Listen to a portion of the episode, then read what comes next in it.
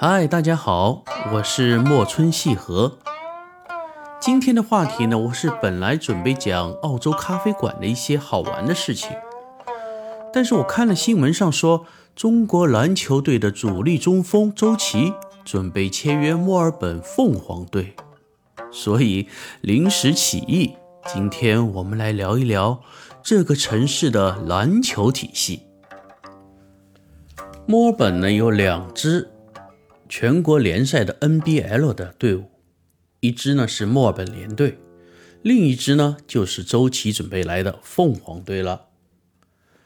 篮球呢在澳洲的热度仅次于澳式橄榄球。每年的赛季，我都会和孩子一起到海信体育场看几场比赛。很熟悉这个名字吧？对了，它就是我们祖国的海信电器冠名的。每次看球，还有一些民族自豪感。但是好像疫情开始以后就结束冠名了。墨尔本的篮球比赛呢，分为三种，一种是 NBL 的职业联赛，第二种呢是半职业的，叫 Big V。这种联赛也是，还有一种他们叫做 NBL One，啊，有好几种。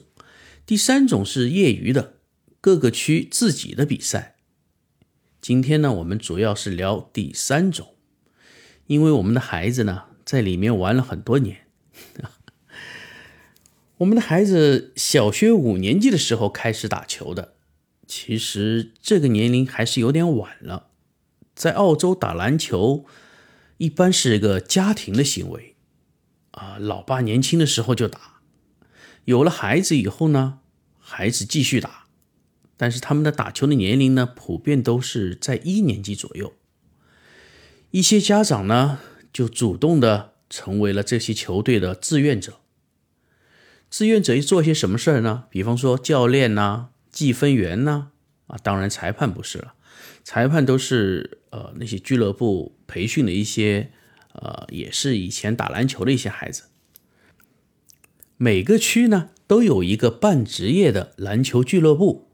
他们叫 Rap，下属呢有很多业余的俱乐部，每年分春季和秋季两场联赛。各个俱乐部的年龄段呢，从一年级到十二年级，他们分为 U 八到 U 十八各个年龄段。这些业余俱乐部的比赛场馆基本上都是专业的室内球场，非常好的木地板。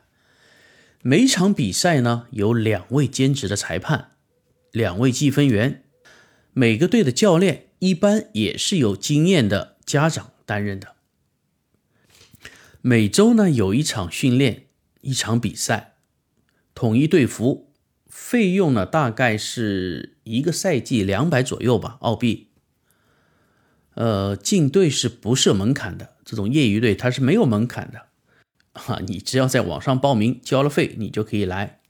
但是呢，他会按照每一个人和每一支队伍的成绩，啊，分成不同的级别进行比赛。每季结束以后呢，还要评选最有价值球员。我们儿子也拉过一次。在业余球队的基础上，每年有两次机会试训考核，进入半职业的球队，他们叫 Rap。对华人的孩子来说，难度太大了，因为华人的孩子的身高啊、体型啊，包括耐力啊，都没有办法跟他们抗衡，没有办法。呃，试训开始的时候呢，每个球员的小腿上会有一个号码，通过体能、技术、娴熟的配合，各种各样的考核，再由各个年龄段的带队教练给他们打分，他们来选队员。也是从同样是从 U 八一直到 U 十八这样的年龄段，被选中的球员呢就会集中训练了。每周主客场在各个区打联赛。我们曾经打过两年，家长真心的是累啊，因为他是每一个区你都要送到他们各个区的一些球馆，他这些球馆分布在整个一个墨尔本的城区。是很累的，有时候你会从北一直开到南，一从有时候从西 一直开到东，非常累。再然后呢，就是半职业的联赛啊，Big V 啊，NBL One 呐，对，同样的是各种各样的试训啊、比赛呀。呃，在进入职业队之前，以上的事情基本上都是家长代办，专车接送、端茶送水，很累啊。最后呢，就是进入了职业联赛 NBL 的比赛。近几年的澳洲的篮球的水平呢，能够迅速的达到世界一流的水平，这套青训体系是最大的工程。希望今年国内的学生减压减负能够取得良好的效果，呃，帮助中国的篮球、中国的体育、足球啊，不谈足球了。好了，今天我们就聊到这里吧。还是老样子，听一段我弹的古琴，可别忘了订阅关注哦。很晚了，快睡吧。